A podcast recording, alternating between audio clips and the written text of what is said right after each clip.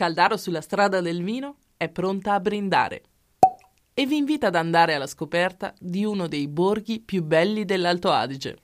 Parleremo di cultura, di tradizione e di gusto. Io sono Serena e io sono Moreno e siamo molto felici di raccontarvi questo borgo vinicolo dell'Alto Adige. Buongiorno o buonasera, benvenute e benvenuti al nuovo episodio del nostro podcast Vino e dintorni. Oggi parliamo di Jingle bells, jingle bells, Natale, la stagione dell'anno che preferisco se non si era capito. Sento già un bel calduccio. Ci siamo.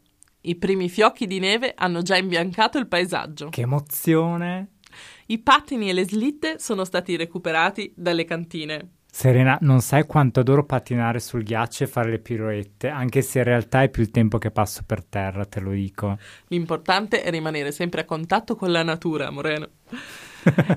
e i forni sono accesi, io lo sento questo profumino nell'aria. Guarda, il mio è a 220 gradi costanti e ho anche tutte le formine pronte, alberelli, renne, omini di pan di zenzero.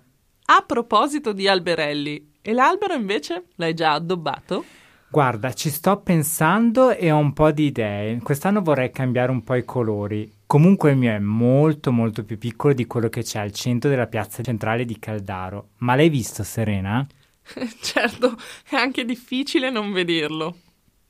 Insomma, il Natale bussa ai portoni di Caldaro. Dai, dai, Serena, sento il tuo sarcasmo, ma non ti fanno brillare gli occhi tutte queste lucine, gli angioletti che si affacciano alle vetrine dei negozi, i bambini che scrivono le letterine a Babbo Natale, dai? Sì, è che ci metto un po' a riscaldarmi, cioè l'atmosfera la percepisco verso il 22, il 23, forse il 24 di dicembre e sono pronta anch'io.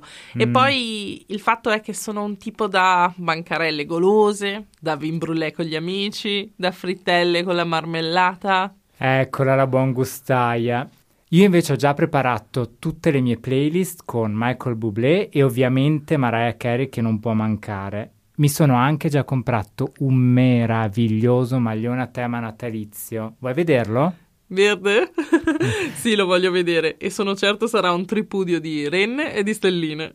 Certo, stelline che però sono rigorosamente al burro e con quella leggera spolveratina di zucchero a velo.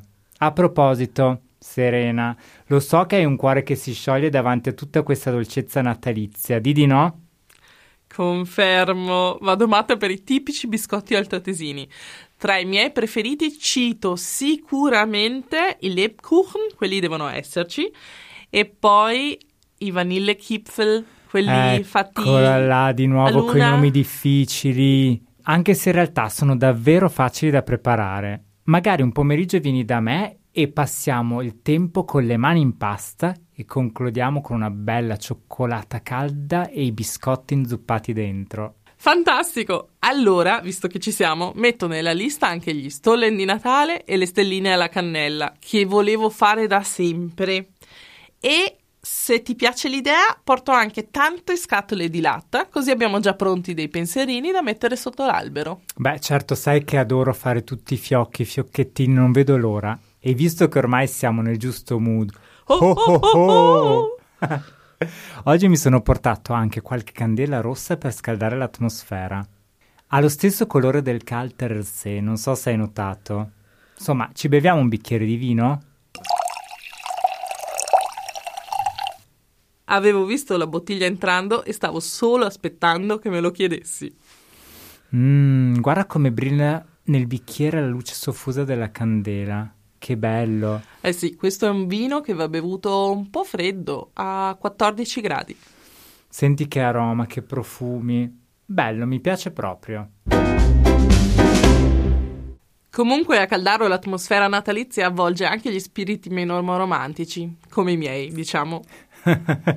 Beh, dai, è merito anche delle decorazioni. Ora, a parte l'albero gigante meraviglioso nella piazza principale, hai notato quegli alberelli pieni di luce lungo le stradine, le sculture con gli angeli di legno, tutte quelle vetrine addobbate con i regali e l'aroma di cannella che pervade le viuzze di questo borgo incantato?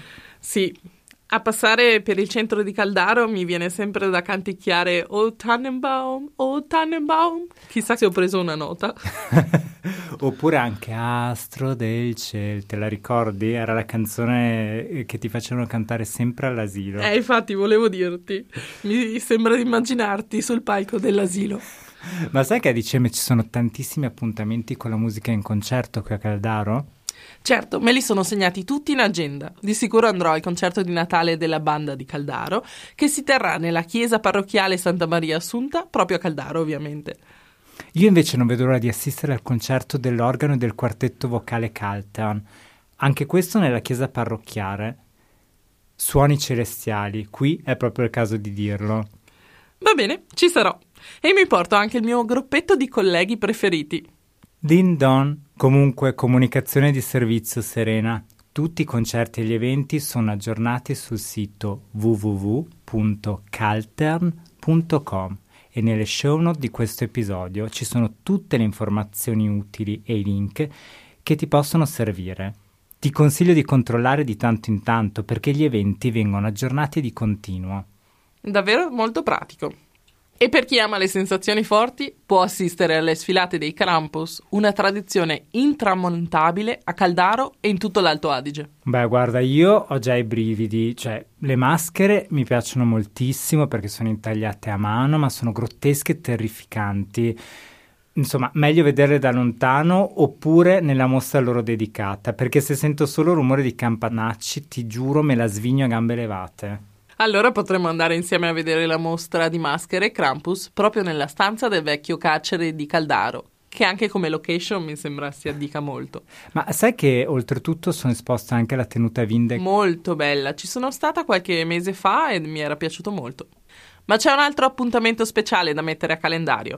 L'8 dicembre, e solo per un giorno, il quartiere di San Nicolò ospita il mercato speciale. Sai dov'è? Lo so, Solo perché fiuto il profumo di vin brûlé e seguo la scia del delizioso aroma speziato. È sempre la strategia migliore. Esatto. Comunque anche quello è facilissimo da trovare, un po' come i biscotti di Natale da preparare, perché nella parte alta di Caldaro, no? Eh, in via delle Fontane, eh, dove ci sono quei due campanili uno vicino all'altro. Certo. E se non hai ancora fatto i regali, Serena, perché tanto lo so che sei una ritardataria, quella dell'ultimo minuto. Ammetto. Puoi trovare dei prodotti artigianali e specialità gastronomiche locali da mettere sotto l'albero. Allora preparo già la lista di chi riceverà i miei regalini golosi quest'anno. Ottimo, vedi di prepararla però entro il 17 dicembre, perché in quella giornata ci saranno due angioletti che passeggeranno per le strade di Caldaro con uno schino dei desideri. Potrai mandare la tua letterina a Babbo Natale e ricevere anche una sorpresa. Serena, contieniti che questo è Babbo Natale, non è il re d'Inghilterra. Dicono sempre tutti che bisogna mantenere vivo il bambino che c'è in noi. E poi ti Hai mettono ragione, dei limiti sulla ragione. letterina di Babbo Natale. Hai ragione, hai ragione. Però è vero, non sei mai troppo grandi in realtà per la magia del Natale, soprattutto in un posto meraviglioso come Caldaro. Ci porto di sicuro mia nipote. A proposito di regali, hai sentito parlare del Das große Los? Dal 7 settembre, per ogni acquisto superiore a 20 euro, effettuato presso uno dei 100 negozi aderenti di Caldaro e Appiano, potrai compilare un biglietto della lotteria. In palio ci sono ben 177 premi, tra cui mountain bike di ultima generazione, tantissimi buoni Sky Alps per volare dove più ti piace, una festa sfarzosa allo Schloss Freudenstein e un Roboras a erba che può sempre tornare utile. E il primo premio, sai qual è? No? È una Mercedes All Electric. Wow, ma è davvero una festa di Natale, è proprio il caso di dirlo. L'estrazione finale, se non mi sbaglio, è il 27 dicembre alle 19.30 Corretto. e comunque conviene sempre comprare locale. Con tutti i premi che ci sono in palio, se hai fortuna, praticamente il tuo regalo è raddoppiato. Io ho già compilato 10 biglietti ieri. Eh, chissà se sei fortunata. Ora però, facciamo le cose per bene? Quando andiamo a berci un punch? Guarda, ho già l'acquolina in bocca. Dal 9 al 18 dicembre ogni giorno la piazza di Caldaro si riempie di colori e di profumi con il mercatino di Natale. Una deliziosa coccola, tra chiacchiere, tazze fumanti, ricette zuccherose e quella gioia che basta da sola a riscaldarti il cuore. Ti aspetto lì, Serena, ma mi raccomando, prepara la slitta e le rene in anticipo, che non arrivi in ritardo come al tuo solito. Ho già messo i guanti di lana per essere prontissima al momento giusto. Bene, dai, ti aspetto. Speriamo di avervi fatto venire voglia di passeggiare tra i vicoli illuminati a festa di Caldaro al Lago. Se ci incontrate in piazza, fermatevi a bere una cioccolata calda insieme a noi. Siamo di sicuro quelli con il naso arrossato. Chiaramente condividete l'episodio di oggi sui social media, parlatene con i vostri amici e consigliate il nostro podcast a chi conoscete. Grazie per averci ascoltati, vi salutiamo da Caldaro al Lago e ci sentiamo al prossimo podcast. E nel frattempo, cin Cin cin! cin!